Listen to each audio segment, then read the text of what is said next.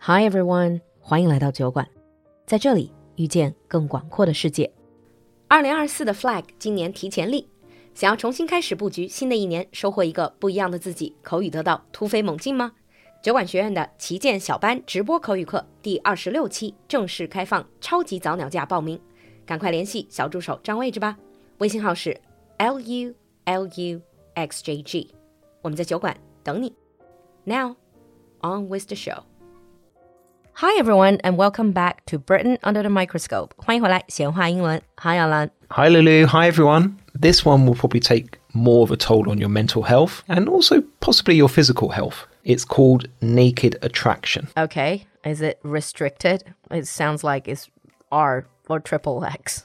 It's Right. not adult content, is it? Let me tell you what happens and you can be the judge. Okay. It's a dating show Called naked attraction. where a fully clothed person is surrounded by six naked people in a booth, and their bodies and faces are gradually revealed, with the chooser then getting naked themselves. I'm sorry, this just sounds pornographic. Is quite pornographic, and it actually got a lot of complaints because of this. Hmm. And the whole idea is for the people to find each other and then they go on a date You sure you fully clothed. Are you sure you didn't mistake, you know, like those adult sites you've been visiting? Like I checked this on Wikipedia, I checked this online, and this is what happened. and this is allowed to be shown on TV? Very late at night. But still. I know. Wow. And then the winner goes on fully closed dates. Well, yeah, I think that's the, the prize.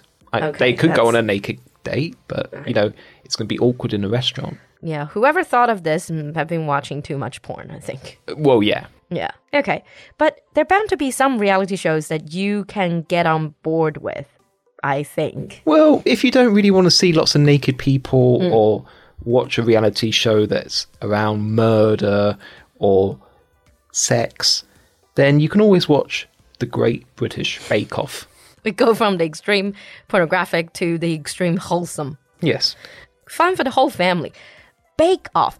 一旦有什么什么什么 off it's a battle, Yeah. like a dance off, right? Dance off, Yeah. bake off, So it's a- cook off. So it's a baking competition. It's a baking competition. The Great British Bake Off. I've heard this for years. It's been around for some time. It's been around since 2010. Wow. And it's a baking competition where judges go round tasting cakes. Sounds fun. I watch that. And some of the winners actually become really famous and they become bakers Celebrity bakers. and Hmm. celebrity bakers themselves. And this is actually what caused a massive interest in baking in the UK. Hmm. And during the pandemic, lots of British people started to Bake stuff. bake stuff. They started to Same- get into baking. Same here, same in China. I think it's because the baking materials and ingredients are so much easier to get than like fresh Yeah. ingredients that you have to get for everyday cooking. The baking, you have flour, powders, and all that. Yeah. You can store, but vegetables, you can't. That's it. Hmm. So obviously, three years of pandemic really boosted the show's rating. Oh, yeah, Hmm. very much so. Do you ever watch cooking shows or baking shows? Not really, not really. Hmm. The one that I like to watch This is going to be the boring stuff. it's not boring. Okay, there's not much violence or sex in it. It's called The Repair Shop. It's are you serious? It even sounds boring. It's called the repair shop. 就修理店. Yes. Please don't tell me this is just a repairman fixing stuff. Oh, it's even better than that. That's it. Guys, I would say watch this show. It's brilliant. It's actually really sentimental. This show focuses on members of the public bringing in their damaged family heirlooms. Uh, family heirloom 就是传家宝. Yeah. Or objects that are very special to them. So, for example, latest episode I watched was a woman who brought her favourite teddy bear, Oh. or a father and daughter that brought a picture of their grandfather. Okay. And all of these are they wanted to be repaired. They want it to be repaired so that they can use it in the future or they can display it. Mm. And who are the repairmen? Well, they're normally experts that are doing it for free. So, for example, you have expert watchmakers, you have expert art restorers, pretty much anything you can imagine. And it's all set in this barn, in this historic village, where you, ju- they go in, they take what they want to be repaired, and then at the end, after you see the expert repairing it, which I really like, it's quite relaxing to watch that, then you see them showing the item to whoever brought it in. I bet some people would be tearing up.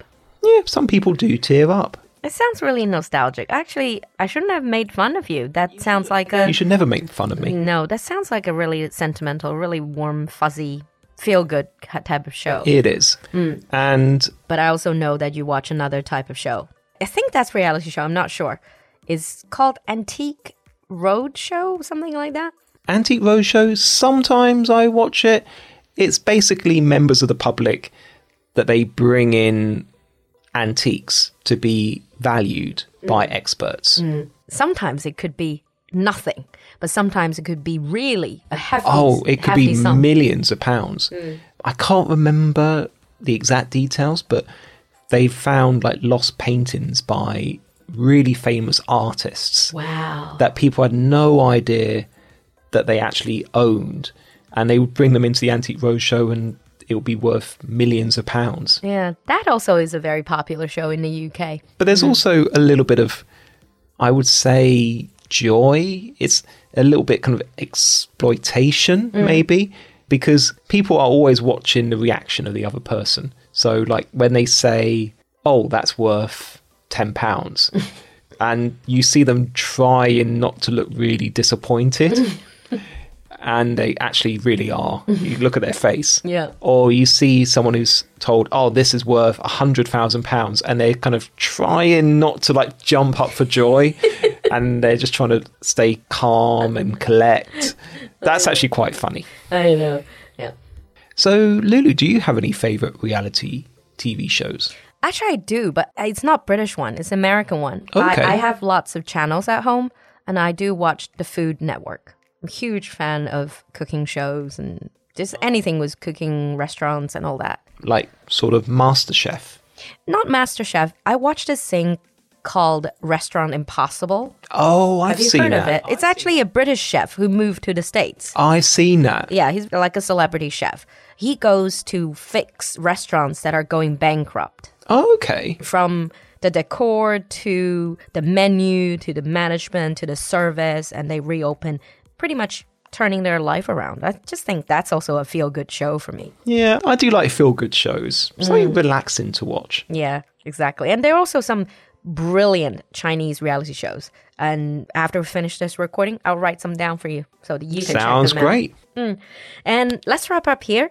Leave us a comment in the comment section. Let us know which are your favorite reality shows, mm, be it Chinese or from other country. Give us some ideas and recommendations. Yeah, exactly. I would love to hear some of the Chinese reality shows that I could watch. Okay.